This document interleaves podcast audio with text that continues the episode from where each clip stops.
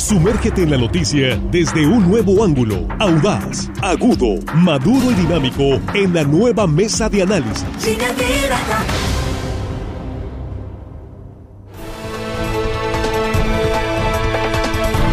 Estamos de regreso, estamos ya en la mesa de análisis de línea directa, primera emisión de este arranque de semana, lunes 26 de septiembre. Y aquí estamos con nuestros compañeros. Jesús Rojas, ¿cómo estás? Muy buenos días. ¿Qué tal, Víctor? Buenos días. Buenos días para el auditorio, buenos días para los compañeros. Excelente inicio de semana para todos los que están comenzándola laboralmente. Así es. Juan Ordorica, ¿cómo estás? Bienvenido a la mesa, buenos días. Buenos días, Víctor, compañero de la mesa, amigo de la producción. Y hello, estimada audiencia, que hoy, hoy lunes nos escuchan, todo el mundo tiene que chambear. Arrancando la semana, Armando Ojeda, muy buenos días, ¿cómo estás? Muy buenos días, amigo Víctor Torres, un, un, gusto saludarte, Juan, Jesús, los extrañé el fin de semana, muchachos, chicos de la producción, un abrazo. Y un abrazo también, un saludo a toda la gente que nos escucha aquí nuestro queridísimo estado de Sinaloa. Y más allácito de nuestras fronteras, amigo. Estamos planteando la pregunta en nuestra transmisión en vivo en redes sociales. ¿Se hará justicia en el caso Ayotzinapa? ¿Se hará justicia a los estudiantes, a los familiares de los desaparecidos y hoy sabemos asesinados de una manera muy cruel en eh, Ayotzinapa, de acuerdo a los eh, reportes eh, secretos que se tenían hasta el fin de semana? y todo lo que ha venido sucediendo, la polémica que se ha generado, pues en el fondo queda la pregunta, hoy que se cumplen ocho años del caso Ayotzinapa, ¿Se hará justicia en el gobierno de López Obrador? Uno de sus compromisos precisamente de campaña se cumplirá con hacer justicia, que es lo que están buscando los familiares. Jesús, abrimos la mesa. Pues mira, Víctor, hoy leía en Milenio a Ana María Alabuenaga, México el Marañado. Unos jalan los hilos y otros enredan la madeja. Justo hablaba de esto que está sucediendo en el país, porque con, la, con lo que reveló eh, con las filtraciones que le llegaron a la periodista Penilei Ramírez, se, todo aquello que estaba testado, todo aquello que no se podía decir en el informe oficial, por decirlo de alguna manera, se pone al descubierto y toma un nuevo camino el tema de Ayotzinapa, sobre todo por quienes están implicados, y ahora sí, sin cortapisas, sin tapar nada, ¿no?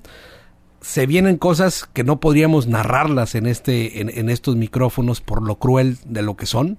Al final es lo que es. Están los 43 normalistas de Ayotzinapa desafortunadamente muertos, pero en el cómo murieron y sobre todo en estas nuevas revelaciones de la información que si de ser ciertas eh, pues estaríamos hablando que tomarían un rumbo por completamente distinto habla por supuesto de ¿por qué no pueden encontrar los cuerpos? ¿no?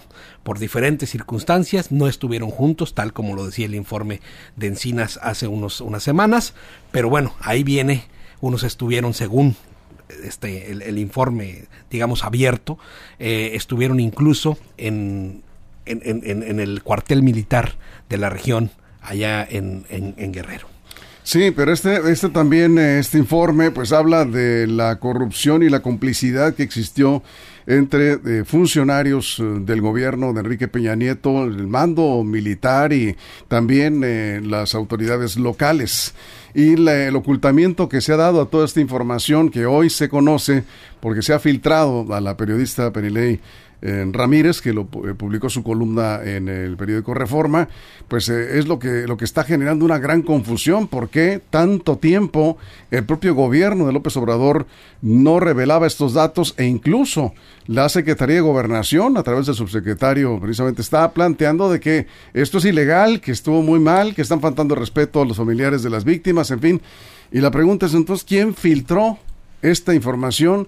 Si hace unos días el presidente había, se había manifestado en contra de que estuviera reservada esta información, Juan.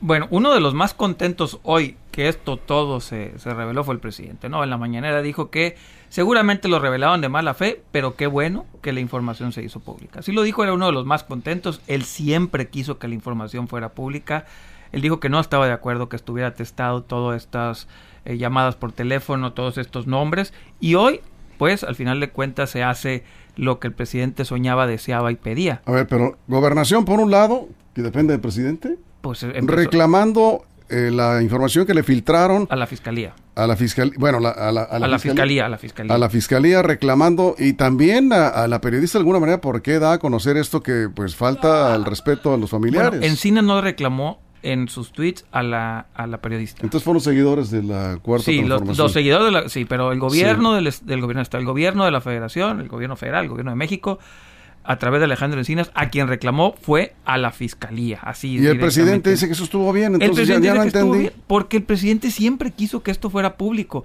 Como hizo público el, el ¿se acuerdan? Las filtraciones de la información del general Sinfuegos, que también venía testadas, y él dijo, no, no, no, no, quiten todo eso, y lo hizo público. El presidente siempre ha sido un hombre, hasta eso congruente, que quiere que todo sea público, porque dice que esto tiene que ir más allá del debido proceso y que no anden creyendo Bien. que porque es pública la información ya van a salir libres, ¿no? Bien por eso, bien, bien por. López Obrador. Pero el asunto no queda ahí, Armando. El asunto es que no se ha hecho justicia. ¿Qué va a pasar con, con toda esta Por información? supuesto, Víctor, que no hace justicia. Hoy se cumplen ocho años del caso de Yotzinapa y esto, desde mi punto de vista muy personal, pinta a algo muy parecido a lo que ocurrió en México 68. Nunca, nunca se aclaró, se aclararon bien las cosas y siguen aún manifestándose y exigiendo justicia los eh, familiares de los estudiantes que desaparecieron y de la masacre de los, de los que fueron asesinados. Hoy estamos a ocho años de este caso de Ayotzinapa Hoy y, las, cumple, y a- hoy este día Exacto. y las cosas se encuentran, yo creo que peor que en aquellos primeros días. Está enredadísimo el tema. Eh, a- a- la lucha de madres, padres y estudiantes de la universidad se dejó sentir con bastante coraje, indignación y reclamaron al campo militar número uno de la Ciudad de México eh, exigiendo los cuerpos de acuerdo eh, pues, a lo que ellos se reclaman y acusando eh, de asesinos a los militares. Eh, hubo 39 lesionados en esa agresión al campo militar porque hubo una, una barrera de contención de militares y policías de la Ciudad de México y pues con bombas molotov, con todo lo que llevaban a mano, eh, agredieron y pues eh, estoica- heroicamente o estoicamente tuvieron que, que aguantar porque la orden era no responder a las agresiones y eso está muy delicado. ¿Hasta cuándo el ejército va a aguantar que lo mancillen, que lo humillen, que lo golpeen en sus propias instalaciones, que se las pintarrajeen y digan asesinos con, con las este, leyendas ahí? Que sí Yo- son, según este informe. ¿eh? bueno, según sí, pero asesinos estamos pluralizando mucho y acusando al ejército mexicano por un por un elemento que eh, ha estado corrompido, un, Un alto militar o un, batallón. Un, un alto batallón. mando, Sí, ¿eh? es un alto Y mando, un batallón. efectivamente. Pues bueno, yo creo que al ejército mismo le interesaría presentar, que se aclararan las cosas y si es responsable este alto jefe militar, que fuera eh, llevado a juicio. Sin embargo, pues no se ve por dónde vaya a, finalmente llevarnos a la luz de la verdad todo esto. El subsecretario de Gobernación, efectivamente, Alejandro Encinas, y es precis- precisamente el presidente de la Comisión de la Verdad, está comisionado para que eh, eh, esclarezca las cosas, pues está también enredado ahora. Está acusando que se filtraron los informes que esta Comisión de la Verdad llevó y entregó a la Fiscalía para que realizara las indagatorias y enjuiciara a quien fuera responsable. Sin embargo, de ahí se filtran a la prensa y bueno, se hace de vuelta otra vez, se revuelve el tema y se hace Sí. ya un escándalo mediático. Así es, Jesús. Bueno, pues la verdad histórica cumplía un fin. La verdad histórica que se construyó, o que se- la narrativa que se construyó en el periodo de Enrique Peña Nieto, donde Murillo Karam era el encargado de dar a conocer cómo iba paso a paso la investigación profunda, sistemática de cada una de las pruebas que se iban encontrando, y esta que Tomás Herón iba armando en fino, ¿no?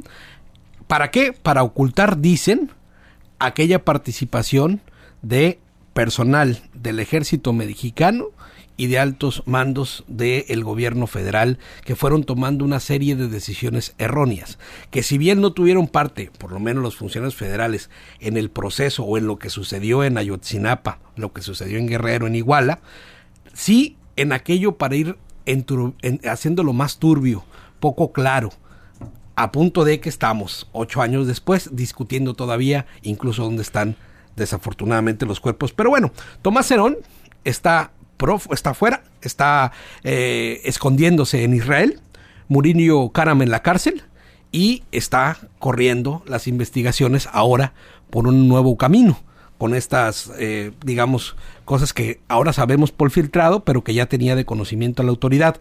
Ahora, si por la presentación de esta información así se vulnera el debido proceso y hay personas que puedan salir eh, de la cárcel justo por esto, entonces también estaríamos pensando que la justicia difícilmente llegará para los padres de estos desaparecidos. A ver, aquí, eh, estaba checando, eh, ya leí dos veces la columna de Penilei Ramírez, y verdad se las recomendamos que la vean, y si, si son, digamos, eh, sensibles a, violencia, está muy fuerte, está cruda, pero también revela la crueldad con la que se actuó, con la que se determinó desaparecer a estos eh, jóvenes normalistas hace ocho años. Una parte de la columna dice eh, que la decisión de matar a los normalistas se tomó en la noche del 26 26, un día como hoy hace ocho años. Los criminales, dice la columna de la periodista de Reforma, creían que algunos jóvenes trabajaban con un grupo criminal contrario, que por eso los mandaron matar. Ahora, Juan, todo parece indicar que desde la presidencia de la República, con Peña Nieto en funciones, pues la orden fue ocultar a como diera lugar todo, porque como van dándose los, eh, los eh, digamos, los reportes ocultos del informe, sí, eh, pues vamos descubriendo que todo lo que se hizo fue para ocultar, la verdad, para ocultar los cuerpos. Al final del día los delincuentes, según estos informes, desaparecieron porque creyeron a los, a los estudiantes porque creyeron que eran de otro grupo y pidieron ayuda a policías y al ejército.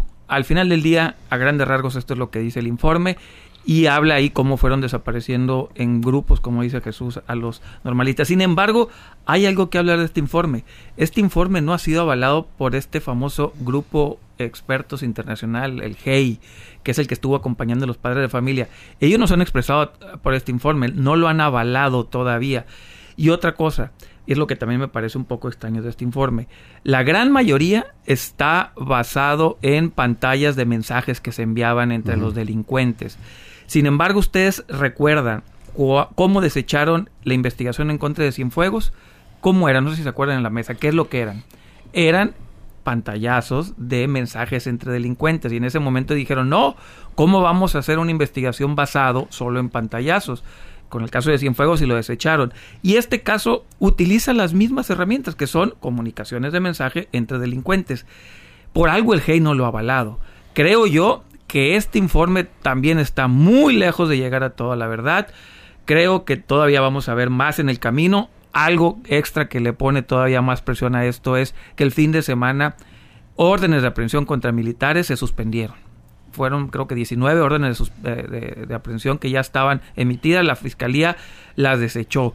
A los, entonces quedando uno o dos militares nada más. Y los que estaban presos, que eh, militares o no militares, todo, está, fuera. Y 19, y, en este informe... son en total los que habían detenido? Eh, creo que ya hay cuarenta y tantos liberados. Entonces, más 19 que este informe se suponía que los iban a, atrapar con este informe. 19 la fiscalía dijo, no, sobre ellos no vamos a ir y los 19 son militares cada día que pasa es un enredo nuevo en este caso. Eso es Armando. Sí, definitivamente yo por eso lo comentaba, esto se enreda cada día más y aleja, aleja eh, eh, la posibilidad de llegar a una verdad, una verdad, pero una verdad creíble por todos. Yo veo muy difícil que se convenzan a los familiares eh, de los estudiantes de Ayotzinapa. la lucha de madres y padres de estudiantes de la universidad nunca dejarán de reclamar. Quieren los cuerpos, los exigen vivos y ellos saben que los muchachos ya no están vivos. Y bueno. Bueno, con eh, certeza no lo saben. Bueno, están desaparecidos. Están desaparecidos, Víctor. Ahora, pero ellos, ellos eh, han sido informados puntualmente. Eh, ellos, ellos conocen información mucha que no ha trascendido y saben.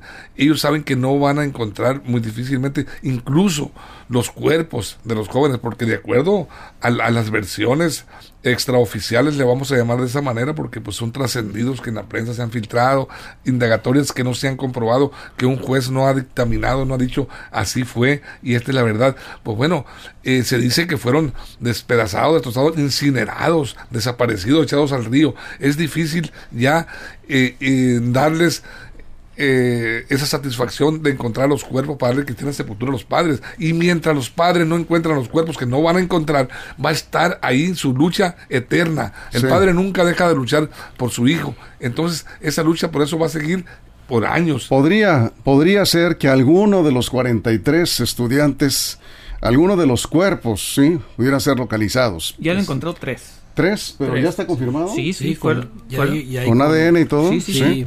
Pero de, de los demás, pues prácticamente Sí. va a estar difícil porque todos fueron pues Desaparecidos. desaparecidos, Desaparecidos. sí, Sí. para que no dar detalles. Ahora, de- eh, eh, nomás algo, esta Sí. investigación no la hizo la fiscalía, ¿no? Bien importante, la fiscalía no ha, no ha presentado ninguna investigación. Esta es la comisión de la verdad. La de Encinas. La de Sí, Encinas sí. no es una investigación judicial todavía, por lo tanto no podríamos estar hablando de Por un eso debido entregó a la proceso. fiscalía los, la, Eh, de Así ellos. es, no podríamos estar hablando, dicen algunos abogados, de violaciones al debido proceso porque no es una investigación hasta ahorita judicial, es de la Comisión de la Verdad. Eso es Jesús. Ahora, esta comisión de la verdad, en esto que se filtra, y bueno, aquí estaría la primera pregunta, ¿de dónde si no del gobierno se puede filtrar esta información para que sea pública y para que sea de, de dominio ahora de todo, de todo aquel que quiera revisarlo en México? Eh, parte de que Yazaret Abarca, hija de el presidente municipal de Iguala, estaba mandándose unos mensajes de texto con una amiga de, de nombre Karen, así lo pone, y donde ella dice haber escuchado todo lo que sucedía al momento en el que su padre estaba dando eh, indicaciones a los grupos delincuenciales, coordinado con la policía municipal y otros más, para... eh, Aclaración, esa es la hija, la hija de... sí, eso dije. No, Sí. Karen. Ah, no, Yazaret Abarca se llama la hija Sí, sí, de. José Luis Abarca. Luis Abarca, Sí. que hacía un comentario con otra amiga, Sí. ¿no? Que sea. Y en uno de esos mensajes, por ejemplo, dice, así como se estaba texteando, eh, textual, pues que ya al último mi papá estaba bien enojado y estaba diciendo recuperen la mercancía y se los a todos a discreción. Y dije, ah, caray, nunca había visto a mi papá tan molesto. Ya salió ella a desmentir esto, eh, a decir que es mentira, que no hay prueba como tal y que es una construcción justo para poder seguir Bien. inventando esto que no va por, por ningún lado. Vamos a ir a una pausa en radio, nos quedamos sin comerciales aquí en redes sociales. Estamos hablando precisamente del caso de Yotzinapa. Se cumplen ocho años hoy de la desaparición de los estudiantes normalistas. Y la pregunta es, ¿se hará justicia? ¿Se hará justicia a los familiares de los normalistas de Ayotzinapa al cumplirse ocho años hoy? Pues ahí está más enredado que nunca el asunto. Y al, al final de la columna, Penilei Ramírez, la periodista de la que nos estamos refiriendo con su columna, que ha generado pues eh, mucho, mucho escándalo, se dice, quizás estamos hablando de un caso del que hemos leído mucho, pero quizás no sabíamos casi nada. Ahora con lo que se está revelando. Vamos a la pausa en radio y nosotros seguimos en línea directa en la mesa de análisis. Información confiable, segura y profesional. Línea directa. Información de verdad. Con Víctor Toro. Línea directa.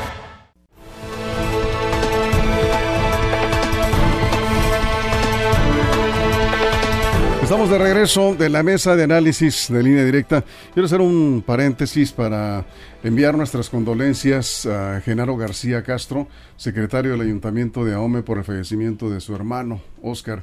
Y eh, nos informan, eh, aquí este, expresamos por supuesto nuestro más sentido pésame, nos informan que el cuerpo será velado donde fuera su última morada en Juan José Ríos. Es la calle 3 y avenida Maiculi en el estero de Juan José Ríos. Ahí está siendo velado Oscar, Oscar García Castro, un hombre que hay que decirlo muy conocido en Juan José Ríos por su labor social. Sí, en, las, en las últimas, todavía ya en silla de ruedas, todavía ayudando a muchos niños y, buscando apoyos para familias desprotegidas ahí. Un hombre pues que se le conoció precisamente por su gran corazón y eh, falleció ayer, ayer en Juan José Ríos. Un fuerte abrazo, nuestro más sentido pésame a su familia, a Genaro García. Bien, ¿dónde nos quedamos, Juan Armando? Sí, Víctor, yo, yo te comentaba que es, es- es- pues, la- prácticamente... Recuerda más o menos qué comentabas por la gente en radio porque estábamos en el corte. Sí, y bueno, eh, estábamos Sí. comentando sobre lo de Encina, ¿no? ¿Dónde estabas tú en el comentario? Sí, que- que ta- estaba, estaba comentando yo respecto a, lo- a la papa calientes, eh, a ese caso tan importante que Que tiene. acusan a Encinas de filtrar la información. así es. Entonces, está contento. sí, pero fíjate, es que es que el caso de Ayotzinapa, No, pero yo no estaría contento, para nada contento Por estaría digo, que no, este, no una yo. situación de esta naturaleza tan enredado el caso, hoy ocho años, y eh, pues eh, lo, lo cierto es que los familiares no se les ha dado eh, lo, lo que piden, Bueno, que finalmente, pide, mira, justicia. es que. Víctor, el caso de Yosinapa es un verdadero cóctel del infierno, Víctor. Fíjate nada más, sí, sí, porque sí. Eh, involucrados, crimen organizado, militares corruptos, políticas corruptas y activistas políticos. Este, porque los jóvenes iban a, a- iban a, a- a- a- a celebrar en, en la matanza precisamente de Tlatelolco con la Ciudad de México, para eso querían los camiones. Entonces, todo es, es- toda esta composición de este conflicto que se generó en eh, eh, involucra a personajes de, de más alto nivel político en los mandos castrenses, eh, altos mandos castrenses y también eh, jefes de la mafia, jefes del narcotráfico ahí en, en- en- en Guerrero.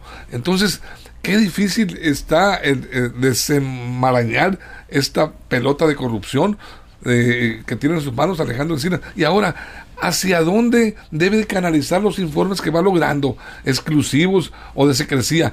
No sé si sea tan confiable, ya vemos que no es tan confiable para él, para Alejandro Encinas, la Fiscalía General de la República, de donde se filtró la información que le estaba generando. Bien. Entonces, ¿qué pasa aquí? Sí, Jesús. Pues hay incluso quienes ya leen que estas revelaciones seguirán sumando a más elementos de negociación política. ¿Por qué? Porque hay todavía personas involucradas que están en activo, hay personas que tienen intereses ligados a Murillo Karam, algunos otros senadores de la República, diputados federales, El ejército. el ejército mexicano, que sin duda esto que se revela como tal puede ser parte también en este marco de las negociaciones, de lo que se está discutiendo airadamente en el país y de la importancia, como ya lo vimos en el pasado, que tendrá en el futuro un solo voto de un diputado, un voto de un senador, y en este marco pues pueden darse también estas especulaciones que si bien no podrían tener un sustento formal, en este México de las desgracias, en este México de la politiquería, en este México donde todo se enreda, puede Sí. ser posible. Aquí los comentarios, para que se haga justicia tendría que llegar ese asunto hasta Peña Nieto. ¿Quién más dio las órdenes? Dice, nadie, nada se mueve si el presidente no lo ordena. ¿Están protegiendo a Peña Nieto? Sí, claro, claro, claro, porque el mismo presidente Andrés Manuel López Obrador ha dicho una y otra vez que en este país no pasa nada sin que los presidentes se enteren. Eh, en las mismas informes que se, que se filtraron, habla de eso, que ya viene gente de la Ciudad de México mandado para arreglar este cochinero. Así hablan la información. Claro que el presidente Peña Nieto sabía, hasta dónde, quién sabe, pero sabía, claro que sabía. Y vamos a ver que al final del día, como el, como el caso, el 2 de octubre del 68, como el caso Colosio, y ahora como el caso Ayotzinapa, la verdad, aunque alguna vez se llegue a saber, nadie la va a creer, porque ya cada quien, cada mexicano hizo su propia verdad, hizo su propia historia, y de ahí va a ser muy difícil que nos saquen. Eso es Armando. Yo no sé qué, ti- qué, qué tipo de acción o estrategia, qué cortina de humo se va a generar en estos días para de alguna manera eh, opacar este conflicto que se ha calentado tanto en estos momentos de Ayotzinapa. ¿Y por qué? Porque eh, eh, ocurre en un mal momento para la imagen del ejército mexicano que esté siendo acusado de asesinos, que estén siendo acusados eh, públicamente que estén siendo agredidos por los manifestantes, cuando está precisamente el tema eh, de esta reforma para que el ejército mexicano siga siendo garante de la seguridad en el país, incluso que se prolongue su presencia en las calles eh, hasta el 2028. Esa es la gran controversia que está entre la presidencia de la República, eh, el partido Morena, los partidos políticos y el Senado, que tiene en sus manos ese... ese Pues es, un punto eh, importante que estás planteando, efectivamente, cuando se está dando este debate en el, en el Senado y está pendiente la votación y ahora que el presidente ha dicho vamos a lanzar una, una consulta. Que no quiere que eh, le llamen consulta, es, ah. la, es la no consulta. Sí, ah, ahora es la- Hoy, di- ey, hoy dijo, Bueno, no, vamos a hacer una consulta, pero no le Sí. quiero llamar consulta, dijo. El, el caso es que, bueno, pues es lo mismo, ¿no? La no consulta. Acá nos dicen, eh, sí, afecta, por supuesto, la imagen del ejército. El ejército Claro. debería de ser la primera institución preocupada para que estos asuntos se aclaren y si hay algún miembro de esta institución involucrado o hay algunos eh, integrantes del ejército involucrados que tengan responsabilidad, se les debe, sí, se les debe aplicar la ley para eh, salvar a la institución que está eh, en entredicho. Acá nos comenta Cecilia Zacarías, dice, eh, esta es una queja, ahorita voy con eso. Dice acá, eh, hay que recordar, dice, Hoy se les recuerda, también dice hay que recordar que eran delincuentes estos jóvenes, asaltando camiones y demás. eh, dice, eh, no dicen nada sobre esto, estuvieron eh, delinquiendo.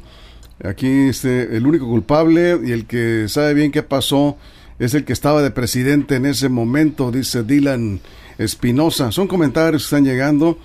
En este tipo de casos, dice Christopher, eh, México sobresale eh, por su deficiente impartición de justicia. Hay mucha desconfianza en lo que está pasando en estos casos. Bueno, Jesús. Sí, y por la impunidad de antes y la impunidad de ahora. Por ejemplo, estas maneras que tienen de protestar, no sé si con justificada razón o no, eso tendríamos que ponernos a discutir en otra mesa, pues utilizan estos mismos eh, normalistas o los nuevos normalistas camiones para estrellarlos contra, digamos, eh, casetas. eh, siguen utilizando petardos, siguen utilizando explosivos, tienen una tradición de protesta muy arraigada de bastantes décadas los que se forman ahí en la escuela normal de Ayotzinapa. Pero bueno, yo creo que se le viene la noche a Murillo Karam, creo que la cosa va a estar más complicado para que salga la situación que se revela o se reveló este fin de semana, eh, sirviendo no para un tema jurídico, por lo menos lo hace público y por supuesto que él va a seguir guardado ahí y difícilmente va a salir. Y también al, al general José Rodríguez, al del 27 Batallón de Infantería, pues la cosa también se le va a poner bastante complicado, sobre todo por lo que se revela. Sí, ¿tú sí crees que va a haber eh, eh, castigo para los responsables, Juan? Ese es el problema. que Estamos ¿Quiénes son cerrando. los responsables? Pues Sí. más arriba de Murillo Karam no van a llegar. No van a llegar con Peña Nieto. El señor Cerón, pues yo creo que se va a quedar allá en Israel, que tampoco es, digamos, alguien que, que vaya a dejar contentos a los padres de Ayotzinapa. Creo yo que los que están en la cárcel y unos tres, cuatro más serán los que terminen pagando el pato. Difícilmente veremos a Peña Nieto en la cárcel. Jesús Armando, ¿tú sí crees que se vaya a hacer justicia? Mm, Yo creo que mm, se va a castigar algunas, algunos eh, implicados, quizá menores o medianamente, intervinieron medianamente. No van a caer los peces gordos, seguramente. Pero la pregunta es ¿por qué?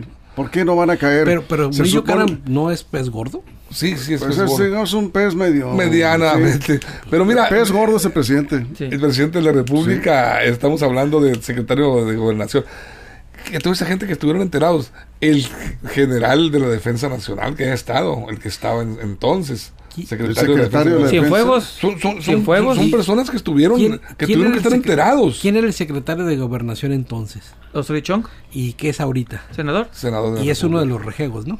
Pero, pero no lo pusieron en el informe. No lo pusieron en el informe. Ah, no está en el informe. No sorry, está en el informe. No está en el informe. Y él está enterado como secretario de Gobernación de todo lo que estaba pasando. Pues o el secretario de Gobernación no sabía nada Y de seguramente sí, Claro y, que de sí. unos- Ah, bueno. y de algunos videos también Entonces, seguramente pues, está enterado. Entonces, Ah, eh, ah, ahí es por eso que ahí es por eso que algunos echan a Sí. volar la imaginación respecto a por qué las cosas a veces se filtran. Ah, pero si tenemos un presidente que en primer lugar se comprometió en campaña con los familiares de los estudiantes desaparecidos de que se iba a hacer justicia, que eh, él iba a aclarar este asunto y, y que iba a castigar a los responsables. Si- decir que no va a haber justicia, pues es decir que no le creen a la Tiene derecho a ¿no han, arrepentirse. han encontrado los cuerpos? Pregunto. ¿No? ¿Saben dónde están los, los jóvenes? No, no, no. ¿Han llegado más allá de arriba de Murillo Cara? No es el único que es detenido. Entonces, Sí. que estamos muy si similar el a... como- presidente estuvo de acuerdo en que se No, revelara. ahí, ahí sí en eso no estoy No, de acuerdo. espérame, además, si el presidente estuvo de acuerdo en que se diera a conocer toda esta información porque ya lo dijo. Él ¿no? hoy lo dijo y el viernes hoy- lo, dijo. hoy lo dijo. Él Eh, quería que se diera. Él no está molesto por la filtración. No. Eh, Él dice que está satisfecho que se haya filtrado. ¿sí? Qué bueno. Que además lo dijo en una conferencia anterior. Lo dijo ¿no? el viernes, Dijo, lo no, no, no, nada a ver, de eso. quítenme eso, dijo. Eh, que se conozca la, todo el informe. Eso dijo el presidente. Bueno, ya se conoce. Ya se sabe. ¿Sí? Entonces, ¿y ahora? Dice que sigue abierto, eso sí. ¿Y ahora? ¿Qué Bueno, sigue? Ahora de ter- a que esto ¿Qué que sigue? son- ¿Seguir haciendo política con ahora, ese caso? ahora que esto que está, digamos, en una investigación no judicializada, termine en manos de la fiscalía para que integre las averiguaciones y lo presente ante los jueces y aquellos que están siendo procesados, pues terminen con la sentencia si es que así son culpables, es lo que tendríamos Pero que no se esperar. requiere el cuerpo- Ahora, yo les pregunto, si hubiera ganado el PRI, ¿ustedes creen que Murillo Caram estaría en la cárcel? No, no, claro que no. O que el general Ni el PAN, ese ¿eh? José Rodríguez. PAN. Pero no es suficiente. Entonces, No es pero suficiente. creo que Sí. ver al ex procurador que montó el, que hizo todo este montaje y ahora sabemos por qué o al menos lo podemos intuir, ¿no? Sí. Está pagando una de las que hizo y yo creo que sí es muy importante Ahora que se el caiga Senado- porque es el que la hizo materialmente. De acuerdo, ¿no? sí, pero, eh, pero no, no queda ahí. ¿Quién dio la orden Sí, claro. de ocultar todo? Murillo no se, no se mandaba solo. Entonces ahí es que creo. Osorio Chong, que era secretario de Gobernación, senador actualmente, sale a decir, eh, estoy convencido de la inocencia de Murillo Caramba. ¿No? ¿Ahora qué dirá con todo esto? A ver, cerramos 20 segundos, Juan. Sí, lo, pues lo mismo va a decir el señor Osorio Chong. No está en el informe, eso es lo curioso. No hay actores políticos, eso- a eso me refiero. No había, no hay gente del, Sí. del gabinete de Peña Nieto en estos informes, fuera de las que estaban en la fiscalía o procuraduría en aquel tiempo. Vamos a esperar. Yo creo, insisto, que cada mexicano nos quedaremos con una versión diferente. Voy a dar a conocer el resultado, Armando, 20 segundos. Yo, yo diría, y yo no soy jurista ni, ni experto, mucho menos, pero que no se requiere el cuerpo del delito para juzgar un, para juzgar a una persona. No hay, no, no están los cuerpos de, del Pero hay delito. desaparecidos. Eh, desaparecidos, sí. Con eso, bajo eso. Bajo ese elemento de la desaparición Sí. forzada. Sí. Pues bueno. Y hay mucha información. Información. de lo que está surgiendo Porque- ahora de- del, del informe, ¿no? Bueno, nos vamos. La encuesta, eh, ¿se hará justicia a los estudiantes asesinados en Ayotzinapa? Esa fue la pregunta y la respuesta fue 69% no. Así. Sí, yo también creo que no. Y si hay cuerpos, hay tres. Sí. Con eso es suficiente. Sí, de los recuperados que decían que ya están Hay identificados. tres. Con eso. Pues, bueno, pues con eso nos vamos, Jesús. Muchas gracias. Buen día. Eso es lo que, Bye. lo que resultó de la encuesta. Gracias, Juan. Armando, Gracias, Muchas gracias. Nos vamos. Gracias. Buenos días. Pásenla bien.